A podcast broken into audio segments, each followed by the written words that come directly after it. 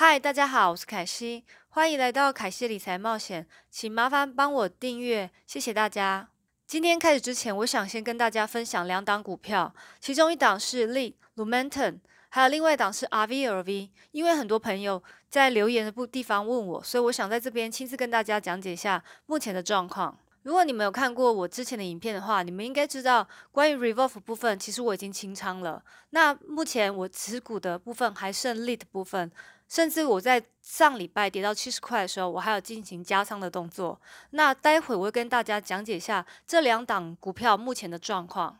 首先我要说明一下，为何利会大跌呢？除了前阵子的中美战的因素之外，最近还有一家公司叫 Sienna，因为它的财报出来之后，虽然它的财报打败预期，但给出一句引导说，Operator 可能会减低预算，所以直到明年，公司的光纤销售量可能会受到影响。虽然只是短短一句对未来的预测，但是投资者最担心的就是不确定因素。因为这个原因，Sienna 大跌了二三 percent，相对的也带动了同行的股票全部都进行大幅的回调。S i e n a 的引导会这样说：也许是因为打预防针，或者下一季的财报真的会不好。所以相关的类股其实回调很多，再加上大盘不断的往下跌，所以连带的这些股票全部几乎都跌了很。但我个人再次检视公司的基本面和公司每一季都还是不断打败预期。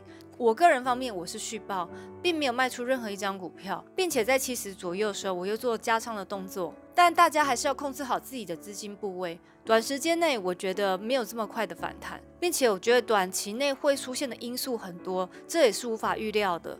但这档我是打算报长期的股票，所以中间那些风风雨雨和那些波动，其实我个人是不加以理会的，并且我认为公司的股价迟早会反映在它的基本面上，只是时间的早晚问题。但是股价反弹当然不会这么快，所以追求快速反弹的朋友，这档股票可能不适合你们哦。在 RVLV 的部分呢，公司的投资者 TSG Consumer Partners。转换了一千三百股的 Class B 股票到 Class A 的部分。如果对 Class A 跟 B 不清楚的部分，请麻烦看我上一集的视频。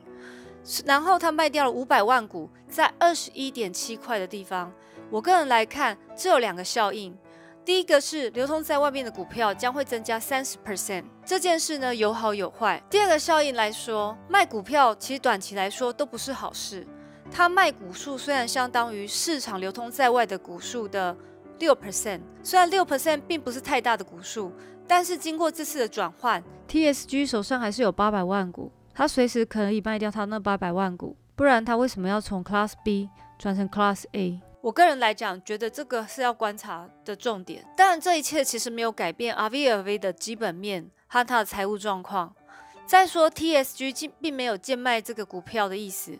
好方面来看呢，我觉得至少流通股部分增加了一些。接下来我们进入今天我要讨论的主题。常有人问我，你会技术面，为何不直接用技术来做股票赚钱就好？对我来说，投资呢就像谈感情一样，可以分为两类，一种就是单纯谈恋爱，另一种是打算要天长地久，考虑要结婚的。对于只谈恋爱的股票呢，就是懂得九成的技术，一成的基本面，赚个快钱。很多短线或者消息面就类似这种情况，但是因为不了解，怕抱久有风险，最后还是会分开。当然，打算要结婚的就不是这样了，一定会去好好去了解对方的工作，了解对方的家庭，去真的跟家长见过面后，真的了解清楚之后，才敢跟对方结婚。大部分操作股票的人，应该这两种技能都会，只是每个人的喜好不同。我觉得就像谈感情一样，最后久了也希望安定下来，不想一直漂泊。以最近热门的话题，就是巴菲特的公司投资了一档股票的 IPO，Snowflake 将要上市了。一般来说，巴菲特除了苹果，很少把投资的触角触及其他的科技公司。还有之前介绍过的 Salesforce，也有买他的公司股票的 IPO。相信上市后股票短期应该是会大涨。但是大家知道 Snowflake 到底是做什么的吗？我相信做过很多研究的人会回答，应该是 Snowflake 是允许客户通过云端储存和管理数据，所以大家会知道卖饮料的公司是卖饮料，但是不会知道是卖珍珠奶茶或咖啡或是一般的汽水。但是我视频我将会解答这些部分，因为科技其实不太像饮料公司，容易去明白了解。这就是要看你是哪一种类型的投资者。Snowflake 是云数据的仓库服务领域的领导者，成立于二零一二年，三位外聘的 CEO 带领下，公司实现了约五亿元的年收入，同比增长了一百三十 percent。这家公司到底是做什么的？竟然可以吸引投资大师。虽然我个人觉得买股的本意或许不是出自于巴菲特个人，但是也是出自于巴菲特的团队。Snowflake 主要建立一个解决方案，提供客户一个 analytical queries，并以此来收费。首先，什么是 analytical 呢？首先，大家要知道，Snowflake 的生意是围绕在数据库 database 上面。数据库其实可以分为两种。第一种是比较常见的交易型数据库，第二种类型叫分析型。简单来说，交易型是我们可以把资料储存和拿取，透过网络。那分析型的部分其实比较复杂。这种数据库是可以让使用者去得到他想要的问题答案，透过一连串的数据库。例如，大雄想要知道怡静的家是住在哪里，透过交易性数据库，他会知道怡静住在哪里。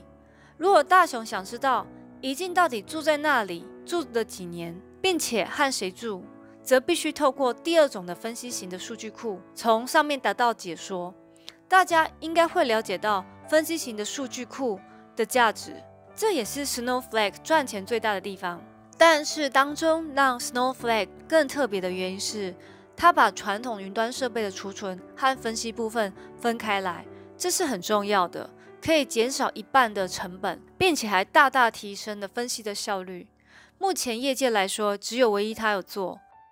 另外要说到公司的现任 CEO，他本人不太喜欢 SaaS 的生意模式。Snowflake 的收钱方式是你用多少给多少，甚至如果你提前交钱的话，你还可以得到一些优惠。比起一般的 SaaS 公司以年或以月计费的方式，有很大的差异。关于 Snowflake 的公司营收成长率，每年都是以超过一百 percent 成长，直到现在，它的成长率是 IPO 有史以来最高的。